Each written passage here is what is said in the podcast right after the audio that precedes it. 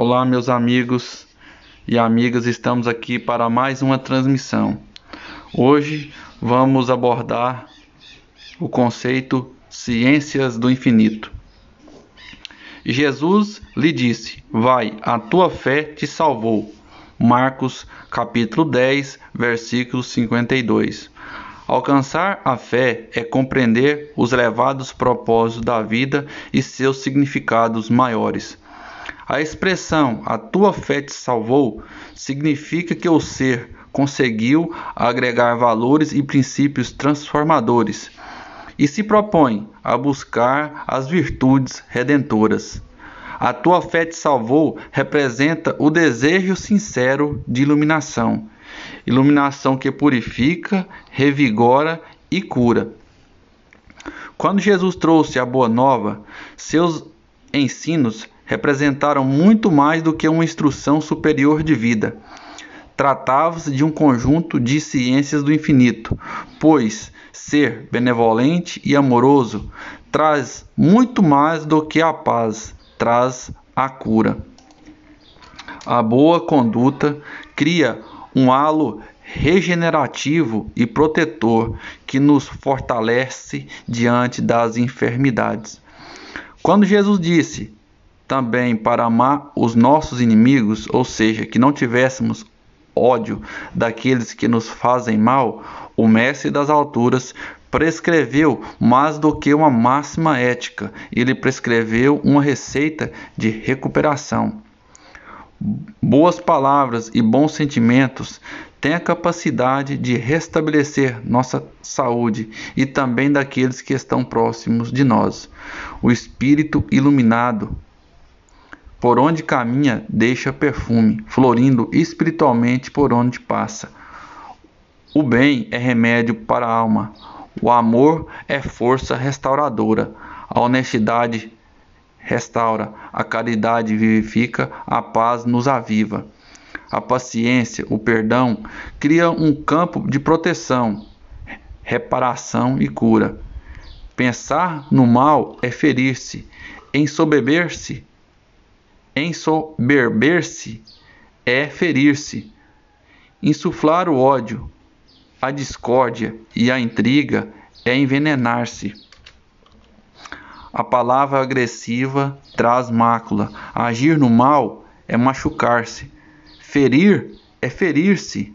Ninguém sai ileso do mal que deu causa. Não estamos sob o império da lei de Talião. Se existe justiça, há também graça e recompensa. Escolher o caminho de Jesus é decidir ser bom. Salvar significa purificar-se. Libertar-se dos vícios é, é rejuvenescer. O verbo bem pregado liberta, vivifica e ilumina.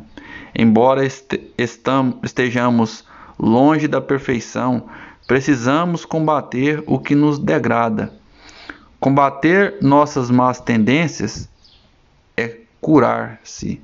A palavra santificada é um escudo protetor.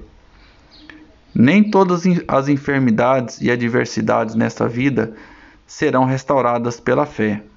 Existem doenças físicas que nos são impostas para a restauração do espírito, pois com ela reconhecemos nossa fragilidade, aprendemos a valorizar os significados maiores da vida, pois existem dores físicas que são a cura para a alma. Alguns alcançam a graça nessa vida, outros nas existências futuras. Ninguém sofre em vão Dores do corpo são prelúdios da cura do espírito. Quando Jesus disse: Bem-aventurados que choram, porque eles serão consolados, ele queria dizer que nossas dores têm uma razão de ser e não são impostas como um capricho. Nas vidas futuras teremos a recompensa de nossas angústias. Se formos punidos, alcançaremos a liberdade. Se formos provados, adquiriremos conhecimento mais sabedoria para discernir. Parafraseando Jesus, a candeia do corpo são os olhos, de sorte que, se teus olhos forem bons, todo o seu corpo terá luz. O brilho do corpo vem do espírito, de sorte que, se teu espírito é bom, o seu corpo será luz. Quando emanamos bondade, seremos salvos e protegidos de muitos males. Existe um equilíbrio, mente sã, corpo são. O corpo reflete o bem-estar espiritual. As ciências do infinito trazidas por Jesus revelam que a esperança sara. Consolidar a fé em Jesus é estar convicto da imortalidade da alma, da força do perdão, da justiça e do amor de Deus. Atingir o entendimento da vida espiritual segundo Jesus é comprometer-se com as atitudes cristãs. A vivência do Evangelho de Jesus transforma nossa essência. A fé é algo maior do que acreditar, é algo que nos inspira elevação e sublimação. A fé se manifesta em confiança e esperança.